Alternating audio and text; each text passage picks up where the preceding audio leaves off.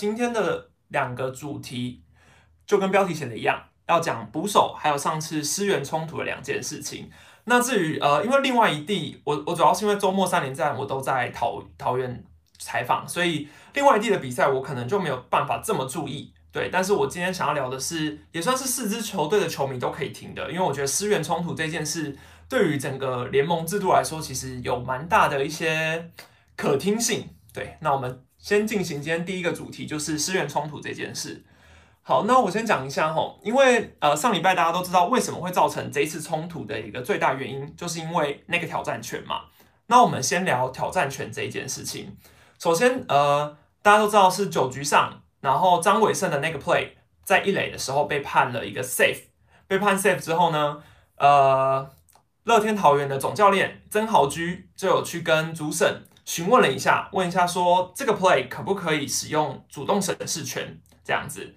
好，那询问完了之后，主审大概其实没有很久，哎，主审就是跟那个雷审一起集合了一下，集合之后呢。开了小会，然后就马上决定要用电视辅助判决。其实我在现场的时候是有点一头雾水，就想说，哎，我当下啦，其实是以为乐天还有挑战权，所以我没有意识到发生了什么事。就后来回神过来，就发现，哎，为什么丙总要出来抗议？抗议的点是什么？哦，结果才发现原来是乐天的挑战权前面就已经用完了，所以理论上来说，他们没有挑战权了。好，那这就牵涉到中华之棒的条章，呃，规章里面就有一条是说。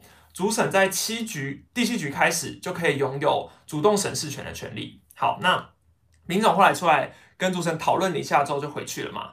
回去之后呢，他不被等于说，呃，主审还是决定看了，看了之后也改判了。改判之后就是对师队不利的结果嘛，所以最终已经种下了一个算是导火线。在这个判决过没多久，郭富林就被丢到出生球了，而且是被陈宇迅丢到。然后再过了两局，郭富林又被丢到一次。所以就造成了大家看到的这些冲突。那我想要先回去聊这个冲突的主动审视权这件事情。不知道大家是不是知道？我可以大概讲解一下，这个挑战权其实是在去年的时候才更改的。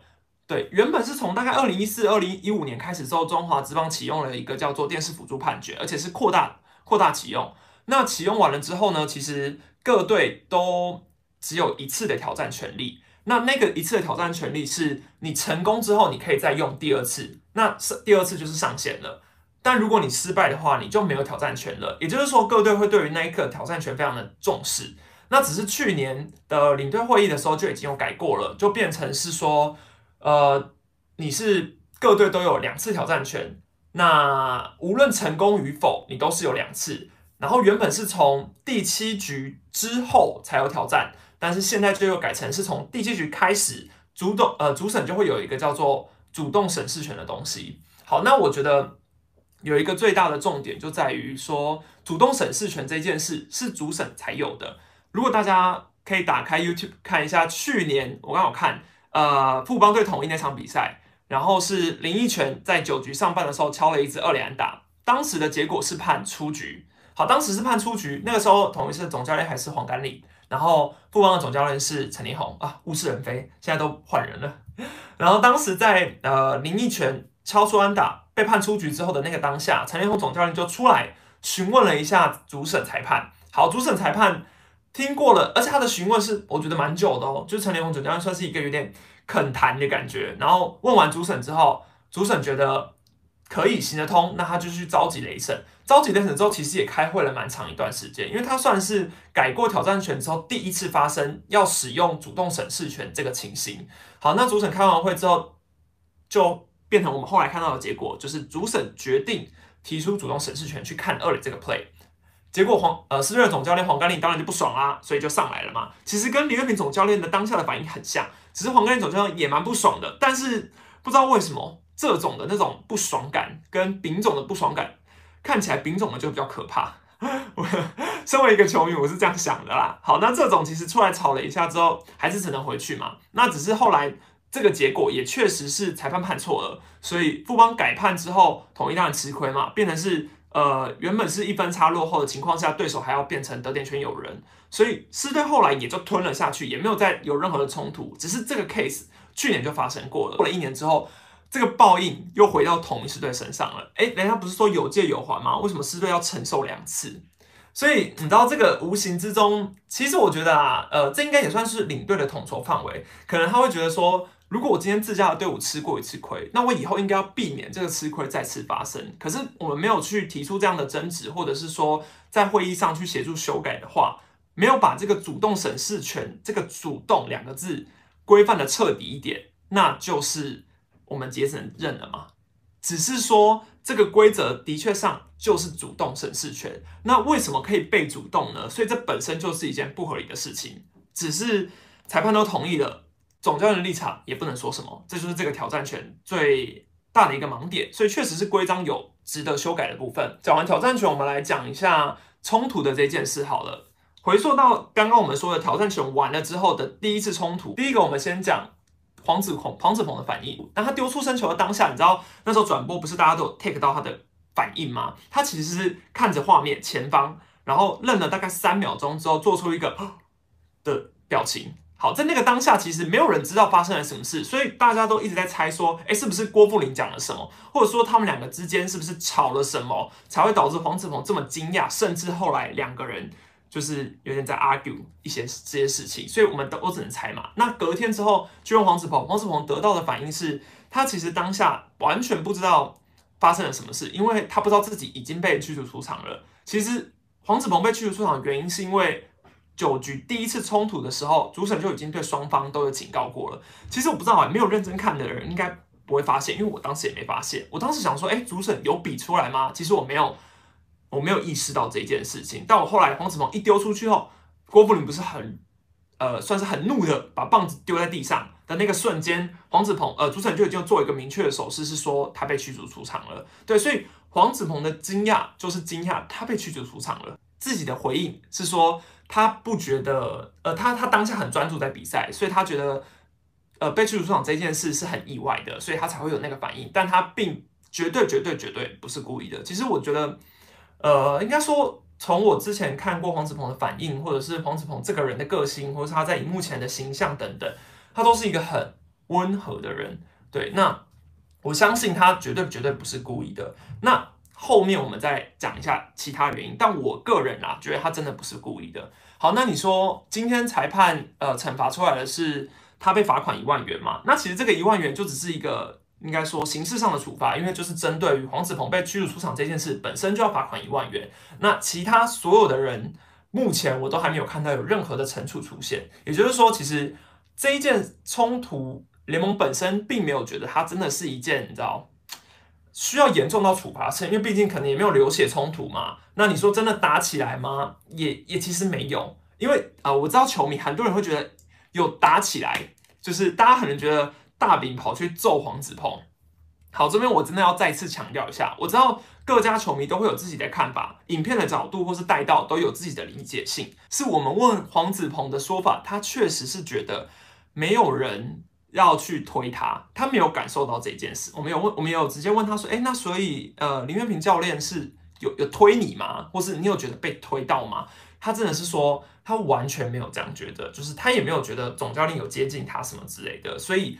其实也蛮对照林月平教练的说法，林月平教练说他是阻挡嘛。好，那等下我再来完整说大饼怎么说的。但是老虎的意思是他真的没有觉得被推。我当然知道球迷会希望能够帮自家的球员争取一个公道，但我觉得既然球员本人就是已经这样说了，我相信大家也不需要再去人身攻击，去去骂师队的球员，或是去骂原队的球员。就我觉得造成不必要的纷争很没有必要啦。对，好，那这是黄子鹏的说法。接下来是呃郭富林的回应嘛？那其实郭富林的回应就是大家新闻稿看的那样，我觉得就是他确实是觉得他有说他如果当下那个球啊是变化球的话，他应该不会这么生气。但是因为黄子鹏那一颗球刚好算是有点深卡的直球，所以丢到他，他当下那个不爽感是其实你知道有点，我觉得是一个情绪上的，是我觉得是蛮合理的。因为你想一个人单场被丢到三次出生球，而且他是。联盟纪录第一人哦，过往从来没有这样的人。那你说这件事，呃，他值得生气吗？很值得啊！一个人再怎么样被丢三次，怎么可能不生气？对不对？所以你你想他当下这个反应，我觉得是很正常。但是我觉得要值得探讨的是后续那个挑衅的动作有没有必要？我自己当然觉得是没有必要的，因为可能两个当下都是情绪上的不的不爽吧。而且我当下他一上垒之后，他们两个在挑衅完之后，我就想说，哎，奇怪，我就立刻去查，他们两个明明就都是男音的，所以其实他们就是学长学弟嘛。那你知道这种事情，其实台湾职棒之所以每次吵架打架都吵不起来，就是因为大家都是学长学弟，所以每次在那边推推，哎，哦学长，哎学弟，怎么可能打得起来？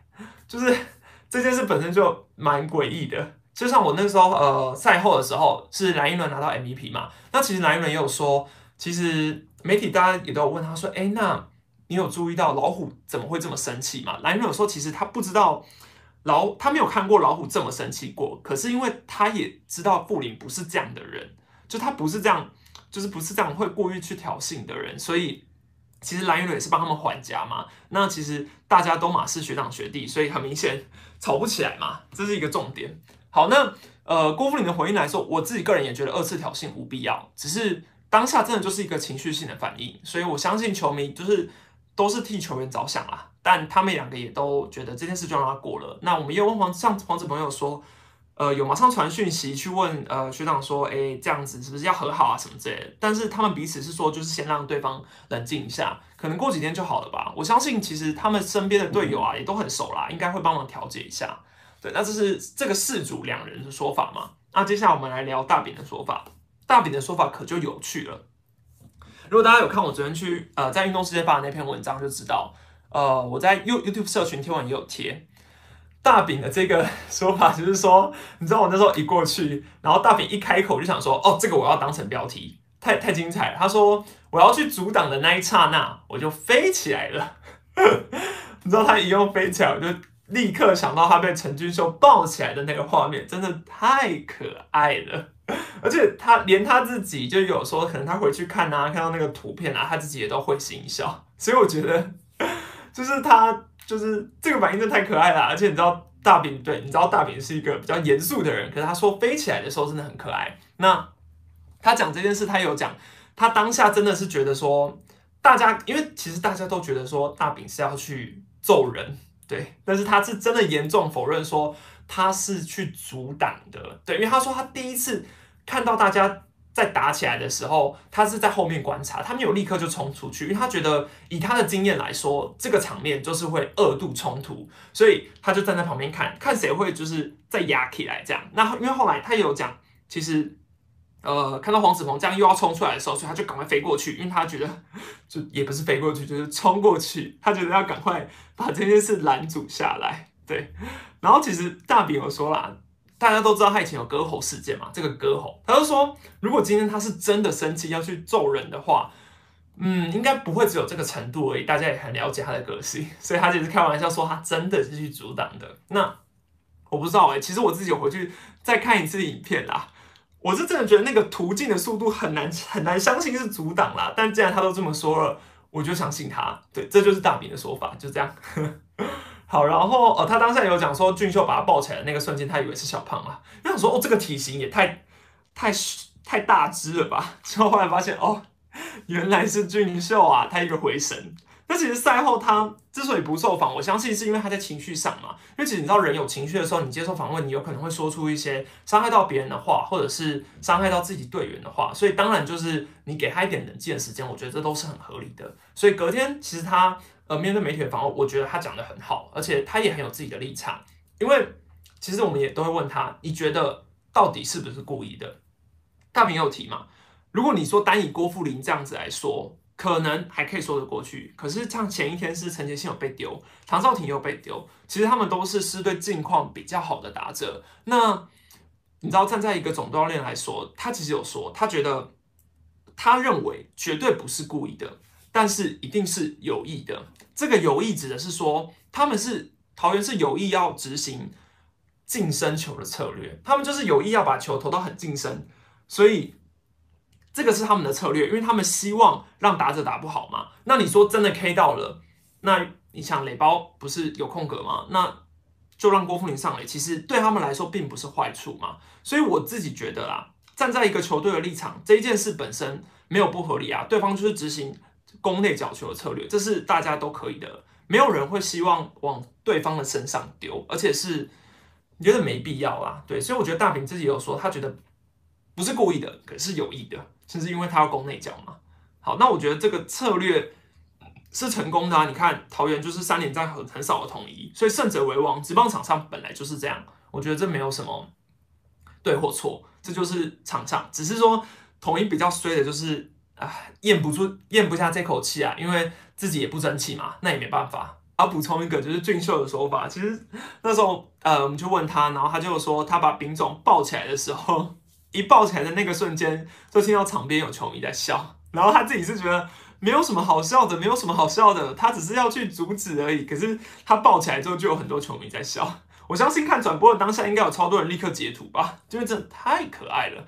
那个转圈圈啊，还有什么各种周边歌曲，真的很搭。那我觉得俊秀就是他有秉持他的想法，就是他纯粹就只是不希望大家打架而已。所以我觉得，嗯，这件事也让他瞬间变成了一个话题人物嘛，超可爱的。我知道大家有一次看到那个小曾一成教练的说法，其实丙总也有提到，他说曾一成教练当时冲出来的那个之所以会这么生气。他觉得啦，是可能傅林也有做了一些，呃，会让对手可能不太高兴的动作，所以曾一成教练一冲出来是要保护他的投手，因为黄子鹏是他的投手嘛，他身为一个投手教练去保护自家投手，其实是很合理的一件事，所以他并没有觉得曾一成教练冲出来这件事有什么问题，对他也没有去怪他或什么的，其实就这是一个情绪下当时的情绪反应这样子，对，所以我觉得大家也不用。当然说，呃，小宝教练以前是统一的嘛，但我觉得大家也不要把球员就是冠上一个好像一些称号还是什么的。其实我觉得他们都是各为其主嘛。换了一支球队，当然，嗯，总不可能还要去帮统一还价，就是还要倒过去，然后说，哎，你们不要打乐天的球员什么之类的，不合理嘛。好，然后还有要补充一个是第一次冲突的是刘玉成教练的说法。其实我那时候转播的时候，我也马上看到，在第一次冲突陈宇勋丢出生球那个时候，刘玉成教练其实站在很前面，然后他有跟主审。不对，跟一个二一个雷神一直一直念一直念一直念这件事，然后我就很好奇，所以我就去问了刘玉成说：“哎，你那时候一直跟主审讲是讲些什么？是你你觉得这个规章不合理吗？”好，那呃，玉成教练也有讲，第一件事就是这个规章本身他也觉得就是不合理的，因为他有跟雷神讲说，白纸黑字上面就是这样写了，中职规章就是写了主审拥有主动挑战权，那这个情况就是被挑战。他就觉得，那那如果这些规章都可以轻易被更改的话，我们我们他这个规章还有存在的用意吗？应该说我自己也觉得是我同意他的想法，就是这个规章不能够轻易被这样改变。如果今天是因为内容不一样，或者是说对象不一样，甚至是事情发生在别人的身上就不一样的话，就这样子一直浮动下去是合理的吗？所以玉成教练觉得他是对事不对人，我觉得这就是我欣赏他。脑袋这么清晰的一个关键，我觉得他很长时候都是对事不对人，他并没有去针对对方或是怎么样，他就是针对这个条文上面就是这样写。那既然这个条文没办法说服师队，他们生气其实是合理的。好，那再来讲，他其实当下主要去吵的是陈宇勋的投手犯规。对，其实我蛮意外的听到他讲这个事情，因为他是说陈宇勋其实在垒上没有人的时候，他的投球动作蛮正常的。可是当他在垒上有人的时候，大家都知道他会，你知道停停停个几秒。像之前他不是面对申浩伟的时候，就大概停个四秒还是怎么样，就把球投出去嘛，然后被打全垒打。可是这就是陈宇勋擅长的，他喜欢变化投球节奏，去让对方的打者被扰乱掉嘛。那你你想哦。刘晨教练当时看到的是说，他觉得陈宇勋的投球姿势已经明显到投手犯规的程度了，而且他认为他这个提出来已经观察过很多次，他甚至提过很多次了，但是没有一次裁判是有呃很认真的去重视的，所以他当下其实是有点，我我开玩笑就是乱上一天乱，就是有点那种你你们在吵这个，可是我就是要去吵投手犯规，他说，所以那时候雷神打他的时候，就跟他说，哎，这个事情跟。我们现在在吵的这件事是两回事，所以你不要现在来讲啦。可是玉成教练就觉得气不过嘛，他就觉得说，哎，当下我就是觉得他就是投手犯规啊，可是你都不抓，而且我觉得他有提到一个很让我觉得也发人深省的事情，也不是发人深省，就是让我觉得也很值得注重的事，就是他觉得我们有聊了一下裁判的制度，那你想，今天在国内裁判抓陈宇勋投的犯规这件事都不抓，因为国内裁判都觉得这是合理的。那如果未来到中华队国际赛的时候，陈宇勋这个投球姿势变成了投手犯规的时候，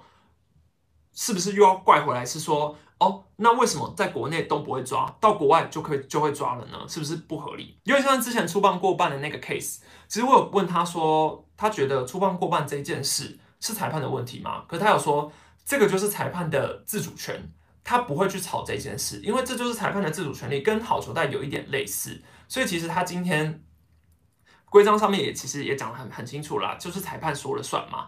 那他这样子出棒过半哦，那裁判当下你就是判的，那他就是判了，他接受，所以他不会去吵这件事，他他都会告诉失队的球员，如果今天你要挥棒，你就挥完全，要么你就不要挥，你不要去犹豫造成裁判。你看，呃，大家有看教学的这影片，应该有看到他实测吧？虽然我觉得，当然你说准确性不一定到百分之百，可是我觉得他去实测的点确实是合理的。如果今天是雷神从那边看过来，那很明显他。有一个影子在那边，你要他怎么判？那当然是给裁判自主的权利去判嘛。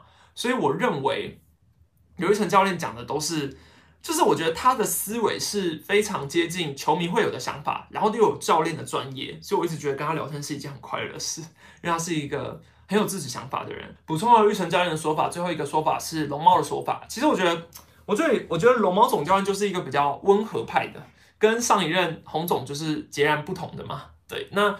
龙猫其实，在那个当下结束之后，他就有大概讲了一下，他就说，其实不是故意的出生球啊，他们也不会这样去故意。那只是他觉得啦，这场比赛最大最大的一个关键，就是主审去采用了他的主动审视权。因为其实你想，如果是满垒一出局，张张伟生是成功上垒的情况下，呃，统一说不定就赢了那场比赛，你你也不知道。所以龙猫其实觉得那个关键就在于。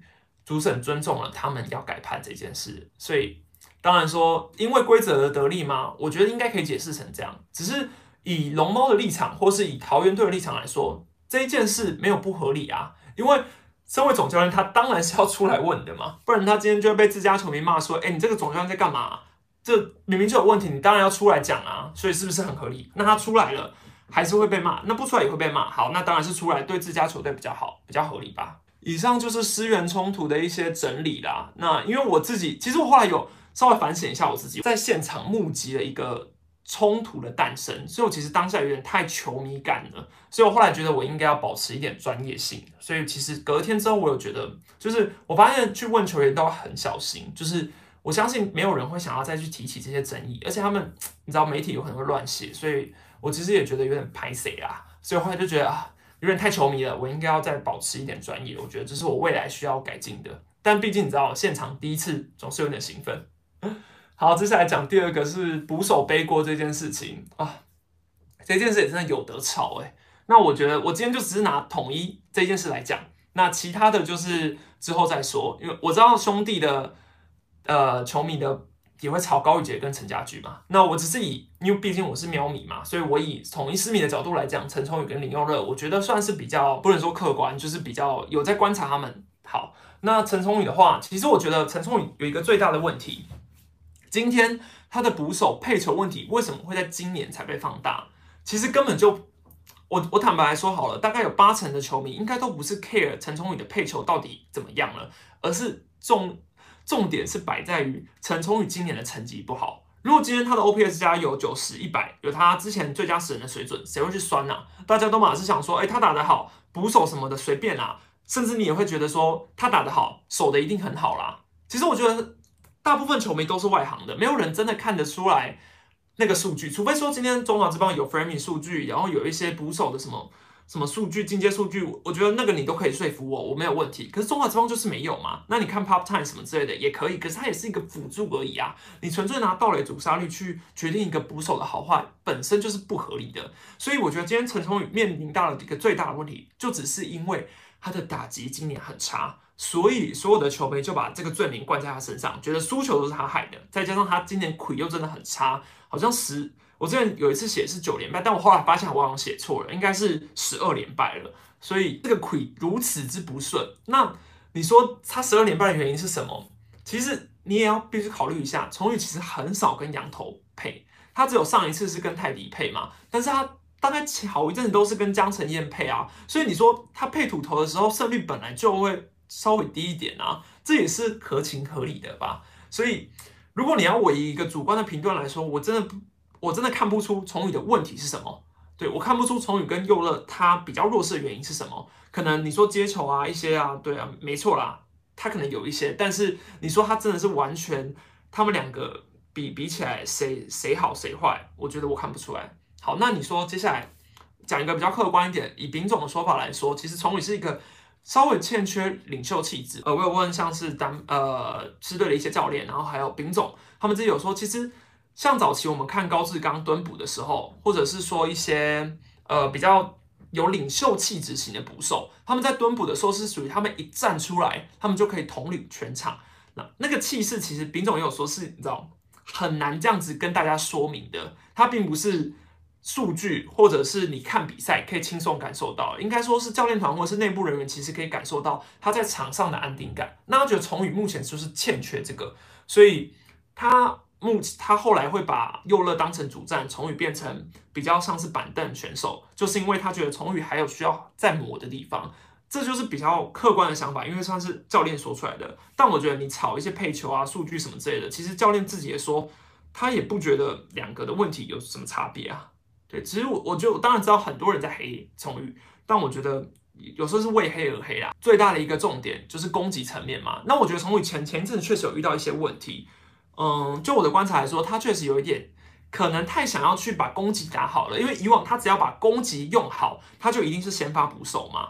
所以你说他今天把攻击用好，他就会是先发捕手的话，那他只要找回他的攻击就好了，他不需要下苦心去在手背，然后蹲捕啊、主杀这方面。因为其实如果他的的攻击已经有到一定的水准，那何必这样呢？对不对？所以我觉得从前一阵子是有陷入到这个迷思，他有陷入到说他觉得。可能太想要求好攻击了，反而忽略掉防守，所以我觉得这也是他自己要去面对的一个课题。可是我觉得他现在心态上已经有调整蛮好了，所以他也有做好心理准备。他现在就是不要去想那么多，他就是帮球队好。如果今天攻击不行的话，他就让防守变得有价值。对，因为你呃讲完崇宇，我觉得你你讲佑乐就会有一个很明显的差别。崇宇跟佑乐其实在狮队的地位是完全不一样的。崇宇是第一指名，他第一指名的压力本身就要背负比较大。然后他的攻击本来就应该要在期望值之上，所以今天球迷对他的严苛，我觉得都是有道理的。那佑乐不太一样，佑乐不是第一指名嘛？那佑乐一开始进来狮队的时候，他就是没有站稳先发嘛。那他没有站稳先发的时候，他在二军其实磨了很久，磨了很久之后，他好不容易撑了，然后上来，所以他把握住机会，从去年拿到金手套之后，现在站稳一军嘛。这就是我觉得佑乐跟崇宇最大的差别，是因为佑乐他算是下去沉潜之后磨起来的。那崇宇比较像是一一帆风顺，然后目前才刚遇到低潮，所以他必须要撑过这段时期。你说今天佑乐的配球啊，什么什么之类的，到底有没有比较好？我我坦白来说啦，昨天狮队被打爆，先发捕手不也是佑乐吗？那为什么每次只要被打爆的时候，大家就会说，哎，是崇宇？只要今天崇宇搭一个先发投手，然后被打爆，就会说，赶快把崇宇换掉，应该是捕手的问题。然后今天佑乐跟先发投手打的时候，就会说：“哎，赶快是先发投手太烂了，就不会有人去讲捕手的问题。”我觉得这太不客观了啦，这这本身就是一件不合理的事情。但是我当然我也知道，我觉得佑乐非常好。我觉得佑乐今年的崛起是支队最重要的事，是还好佑乐在，所以他才能够稳住狮队的捕手，这方面是他应得的，所以他也本来就应该要在这个位置。只是我不希望大家就是一直黑。为了黑而黑，就是塑造一个好像狮队捕手对立。我觉得他们良性竞争是很好的。然后说到另外一个竞争关系的话，就要讲到罗伟杰嘛。其实上一次我看到呃罗伟杰的时候，我觉得啊，因为他那时候一一随队一军的第一次，然后就一看到他，我就想说，哎，这个人好眼熟哦。然后下一秒就反应过来，哇，他是罗伟杰。然后他超就是他的喜形于色吧，就是他的脸非常兴奋，很可爱。然后他就是。就是你知道，他一上来就是你知道，大家都嘛是想要闯出一番名堂的啊，但他随队一军嘛，只是还没有升上来啦。但我是觉得这礼拜机会蛮大的，因为是在目前攻击火力确实是遇到了一点问题。那罗伟杰其实在二军有点算是屠杀的成绩，而且他的脚不慢哦，就我也我也有问他，他的脚真的不慢，他是属于速度型的，他也可以打一些三连安打，然后他的 power 什么的，我觉得没有问题，所以他可能没有办法直接扛捕手，可是他可以当指定打击。然后他可以下去嘛，所以左打换左打，那一个年轻的左打跟他可以我觉得他脚伤真的有影响到啊。你看他今年代打跟先发都还有一些问题，所以确实是呃换了伟杰这个时候我觉得非常合理，而且狮队也蛮大胆的，可以在这个时候开箱。那至于你说他蹲补可不可以呢？我是觉得真的还不行。为什么？因为他目前来说，我觉得他自己有讲说，他前一阵子其实传球上面是有一点心理障碍的，不能说是投球失忆症，没有到这个程度。可是确实是在传传传球上面遇到一点瓶颈。他前一阵子在二军也有单场七道，跟崇宇在一军的单场六道其实是差不多的。对，所以你说今天罗伟杰的传球还没有到修的很好的话，你要去应付一军，这是不太可能。而且目前来说，是对还算是保留在。争冠的行列之中嘛，那你让一个比较年轻的去带领这一整支队伍，实在是有点难。我是觉得他打击可以给机会，所以就是大家可以期待一下。我觉得这礼拜应该蛮有机会上一军的，可能可能是高国庆会下吧，因为呃郭富林还在嘛，那吴杰瑞回来了，然后易磊又有陈永基还可以守，所以我觉得易磊再有高国庆，他只能在易磊的话，其实是比较。功能性比较欠缺，而且国庆最近的火力有比较下滑了，所以可能可能啦，我觉得目前是潘武雄下，可是潘武雄下是换邱浩军啊，所以他如果要再升降的话有差。补充一些呃其他的事情来讲一下乡长暴走的这件事。好，不知道我一直觉得香肠爆冷这件事在台湾棒球圈来说是一件很妙的一件事，当然他都一直被 PPT 虚嘛，可是你想，其实国外很多世界，就整美国啊或者是什么。都会有一种特色很鲜明的球员啊，所以我觉得陈宇勋就是扮演着台湾这种类型的角色，没有什么不好。老实说，而且可能媒体吧，我就蛮喜欢这种有话题的球员的。那我觉得陈宇勋为什么今天会被放大？在今天被放大成这样，为什么会有一个最大的原因？当然是因为他爱 po FB 嘛，爱表达个人意见。那其实我也觉得陈呃陈杰宪同爱好那一件事情，确实是真的让我觉得比较没有必要。因为如果说今天他质疑陈杰宪投爱好，他大可以在今天呃赛后访问或者是隔天访问的时候就直接说他觉得呃陈杰宪真的投爱好了。可是后来他是躲避媒体访问，或甚至是说哎没有没有，就是没有这件事情。那这样子来说，就是有一点叫做做了又不敢承认嘛，对不对？如果你说今天他就是觉得陈杰宪投爱好，可以啊，跟他输赢，棒球场上就是实力说真话嘛。所以我觉得这样我会觉得比较更欣赏。但是你说陈宇勋很常在 FB po 文这件事，哎，他也真的爆了很多消息哦。大家不要忘记之前八零一旅的事件嘛。然后你说最近老虎的事件，他也有 po 啊。哎，搞得好像现在只要发生什么事，大家都会很期待他会不会 po 文什么的，就是属于陈宇勋个人 style。对，好，然后呃，如大家我刚刚回去看他以前的 po 文，你看他八月十二号的时候，去年去年八月十二号，他有 po 了一个财神爷的贴一个图，然后他说。呃，这本周就已经确定买家了，哎，就会一个月之后，乐天新闻就出来了，已经确定买家了。所以你说，我看到有人说陈宇勋比较适合当记者，哎，我也觉得，搞不好他球员退役之后，他转行当记者，应该可以闯出一片天哦。我只能说，当然台湾的球迷十个里面有九个可能都没有办法接受乡长这件事吧，但他确实今年为什么会被放大的一个原因，是因为他的成绩变差了。连自家的球迷都不挺他，所以他才要搞到在 FB 发文，就说：“哎，原名为什么也不挺嘛？对不对？”那大家也也不要这么心狠手辣啊！你回去看前面陈宇勋怎么说，也都是桃园三连霸的大功臣吧？没有他在那边帮大家关门，哪来的三连霸？所以你说今天陈宇勋的功劳，我相信球迷都还是要记得的。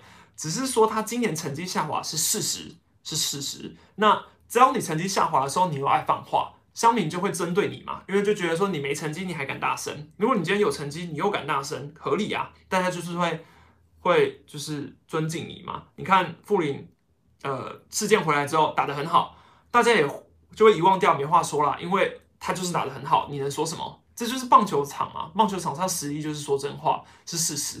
所以我觉得陈宇轩今年就是因为成绩太差了，所以被放大。那。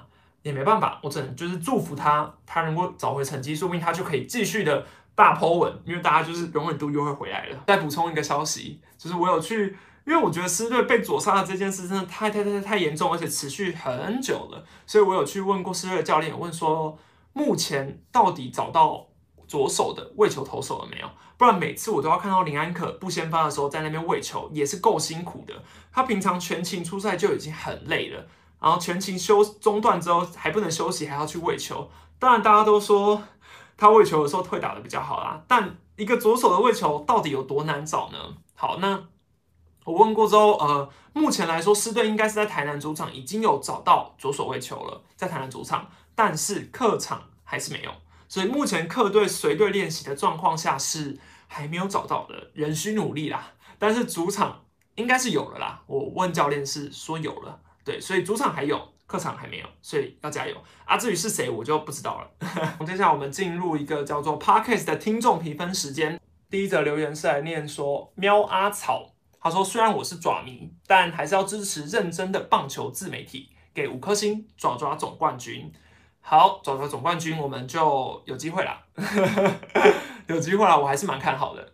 好，第二个留言是 love k h w 九九九，他说喵迷来相挺，我是一个新晋喵迷，有非常多喵喵的资讯都是从史丹利来的，五星是必须的，希望史丹利未来继续带给我们更多的资讯和专业见解。好的，喵咪一定要去订阅，所以赶快搜寻喵咪史丹利。下一则留言是。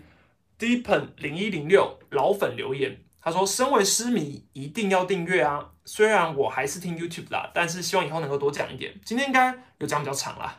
好，感谢史丹利，我是老师粉，从国小四年级就是诗迷。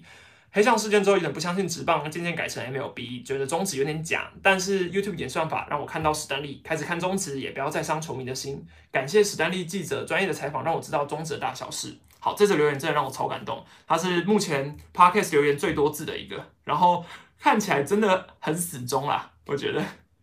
然后呃，我其实觉得假球这件事，我当然知道大家都是很伤心、很难过，我也觉得。但我也我办频道的初衷，当然不是这么纯粹，就是说哦，只是想要推广种子，没有没有，我是比较自私，我就是为了我个人办频道的。但是我觉得。呃，当然，如果很多观众看了我的影片之后，可以喜欢上种子，这是一件很好的事，所以我也希望可以这样。再来是下一则 podcast 的留言是黑人毛怪惊叹号，身为喵咪真爽，没错，哎，目前国内 podcaster 专门否喵咪的频道就只有我这里，还不赶快订阅？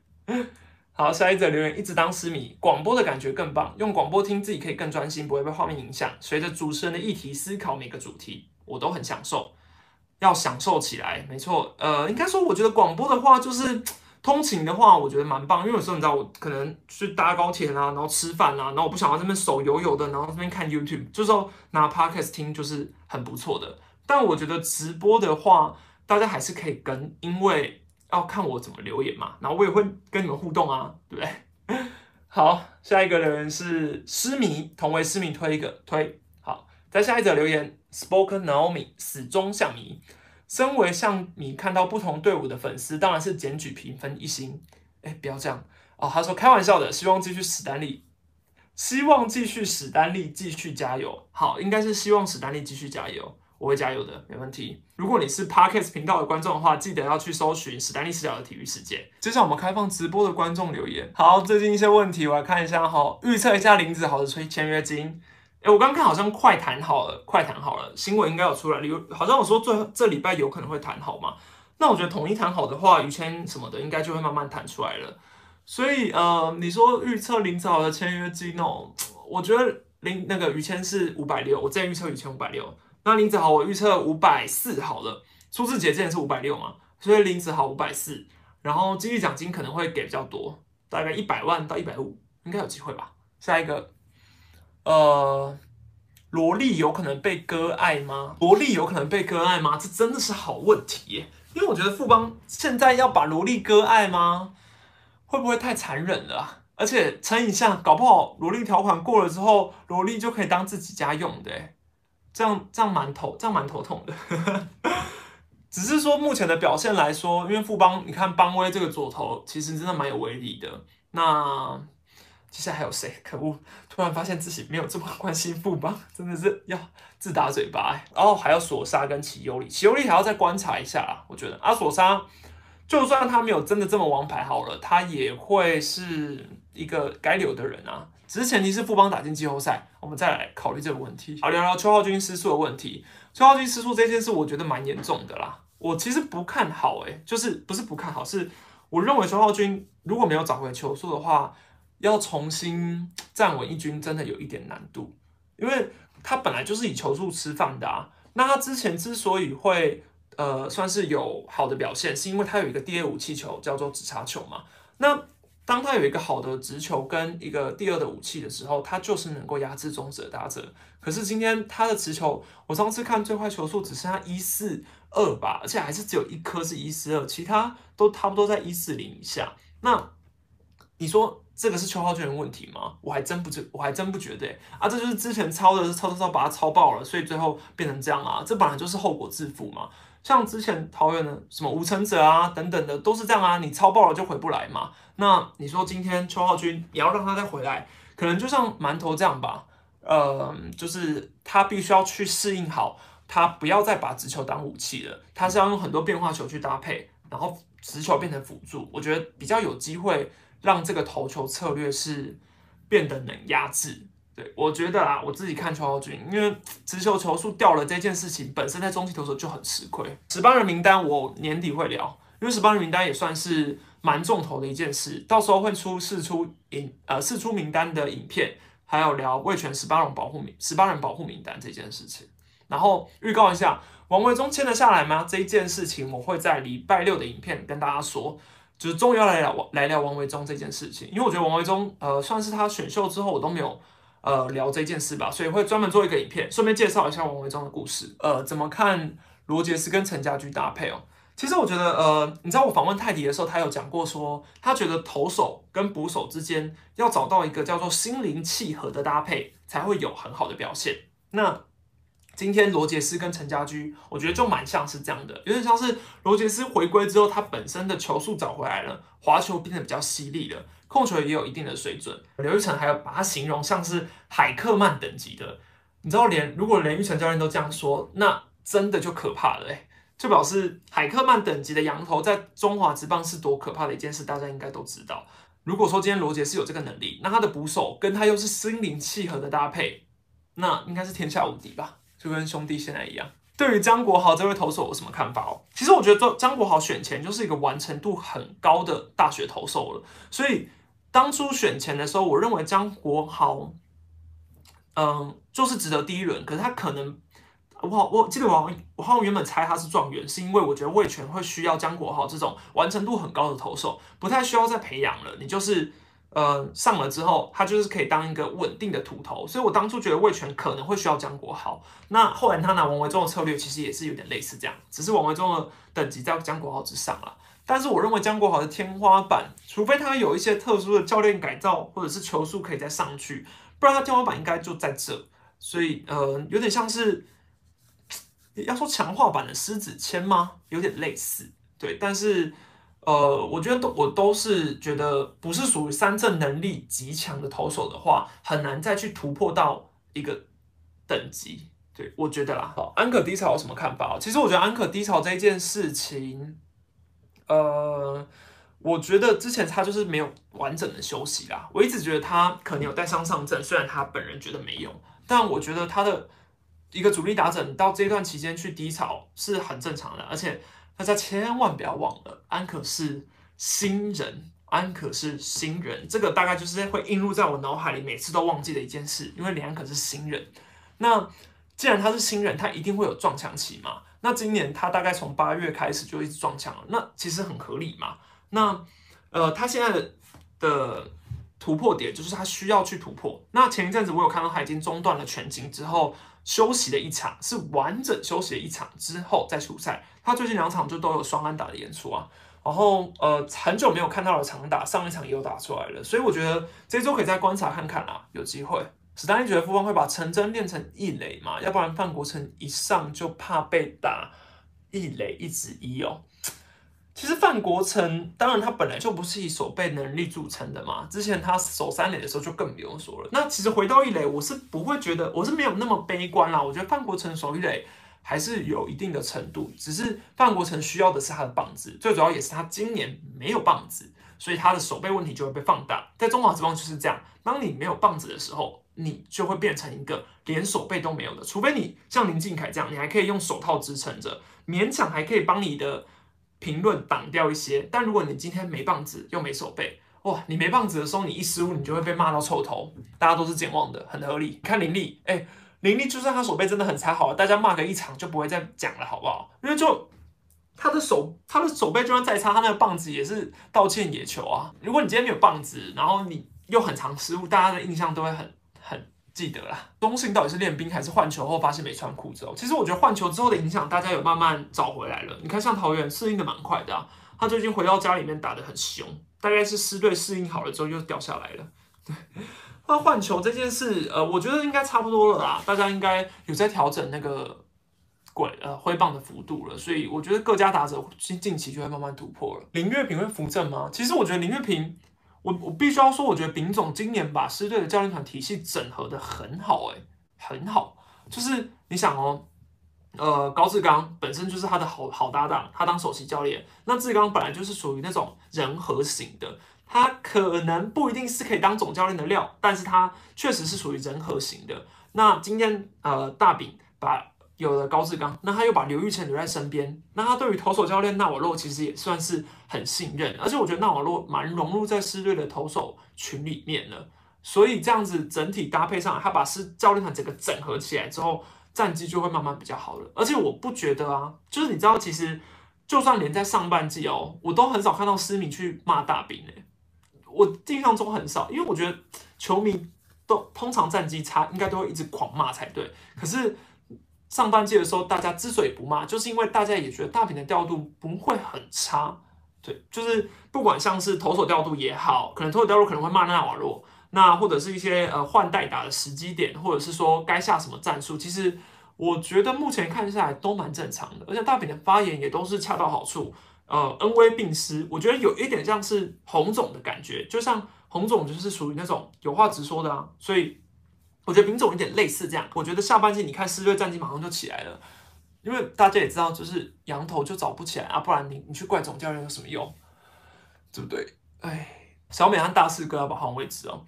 其实我觉得小美跟大师哥换不换位置这件事，跟纳瓦洛的说法本身有点出入。因为纳瓦洛就是说他不分组嘛，但其实事实上很明显是他大概就是把黄俊彦放在第八局的布局，然后郑俊放在第七局。所以你说他有没有分组？应该还是有吧，悄悄分了一个胜利组。可是。黄俊彦的话，他比较有点像是垒上无人的时候，好像比较能收拾，因为他很会堆垒包。那郑军人的话，其实他危机处理能力今年算是蛮好的，而且球速来说，郑军人球速又再快一点点。可是我觉得两个人都还不到我心中最完美的布局，因为他们两个就是控球都还是会走中啊，就是他们就是会会有那种突然就要投保送的这种问题。其实我觉得对中继投手来说，陈玉文也是啊，对中继投手来说，这都很伤。但是如果你说要到中华职棒要到什么等级才会让球迷满意，大概就是李正昌那个等级，大家才会满意吧。兄弟俩教练怎么被人讲的一无是处？史丹利，你可以说一下。其实我觉得许浩明教练是一个蛮有想法的人呐，只是我我就是就跟呃许浩明教练真的是蛮有想法。但你说兄弟目前的打击遇到小低潮没有错啊，可是上半季不也拿了冠军吗？怎么上半季冠军的事情马上就被大家抛在脑后了？如果你说今天是战绩差，可能教练真的要负责任。但许浩明教练他上半季也带出一支冠军队，那你下半季马上就把他这样子弄成打成是一个很差的打击教练，我觉得太武断了啦。而且对于一个教练的观察来说，这样太快了。好，那你说蔡建伟教练哦，其实上礼拜我就是去访问他嘛，那我有写一篇文是关于他的。那那一篇我有看到球迷讨论板上有说，其实。好，当然会说洗白文或者什么之类。其实，其实我对于我去找蔡建伟教练，其实我就是希望球迷们不要只凭自己的眼睛去看这个世界。就是，嗯，你们都你们会觉得说蔡建伟呃平常的时候都不在，然后平常的时候可能呃场边的时候都照到是龙猫去指导，然后什么什么之类。我刚刚我跟你们说，我去问蔡建伟的时候，我也都是这样问他的。你知道，甚至我要去采访他的时候。老实说，我在外面找不到他，因为在前练习的时候，我看到龙猫在，就是在后面本垒后方在那边丢喂球，然后刘家豪教练在喂球，然后林正贤教练在旁边拿着个棒子，就是你可以看到教练团成，可是我都找不到蔡建伟教练，所以我其实心中也会有个疑问，想说，哎，那他是在哪嘞？或者是说他现在到底还是不是打职教练？我也跟你们有同样的疑问，可是我不想要这个疑问留在我心里，然后散播出去变成一个谣言啊，所以我都会去求证，所以我那天也是。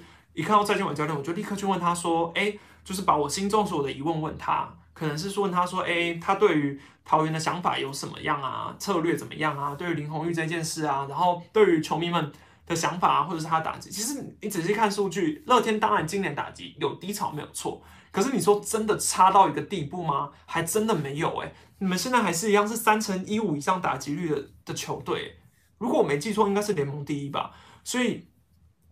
当然也不能够只凭今天这个打击教练就去评断说蔡建伟的好坏，只是我必须还是要坚持我的立场啦，我绝对不会去跟教练套招，所以我问蔡建伟的问题都是我当下想要问他什么我就去问他什么，但是我也必须说他给的回答也不会让我非常满意，就是因为你你想嘛，我我也会希望他能够讲的比较具体一点，但是他确实回答的都比较模糊不清，或者是说比较广泛的，不是属于。这么，嗯，普遍球迷能够理解的，所以我那时候访完之后，我也觉得说，感觉没有得到我要的东西。但是他这就是他的回答，所以我的任务就是拿到教练的回答，然后让大家知道，而且是一个客观的想法，呃，尽量客观。所以就是我觉得这就是我觉得最大的重点。所以当然球迷们接不接受，就是你们可以去自己看看嘛，自己观察一下。对啊，那如果他今天真的做的不好，球团之后就会请他离开了啦。也不，球团也不是白痴，也不会就是不让他，就是硬要让他就是留在那个位置。如果他真的不适合，今天的直播就到这边。那记得，如果你在听 podcast 的观众，搜寻史丹利视角的体育世界在 YouTube 上。那如果你是 YouTube 的观众，记得搜寻喵咪史丹利在 podcast 上哦。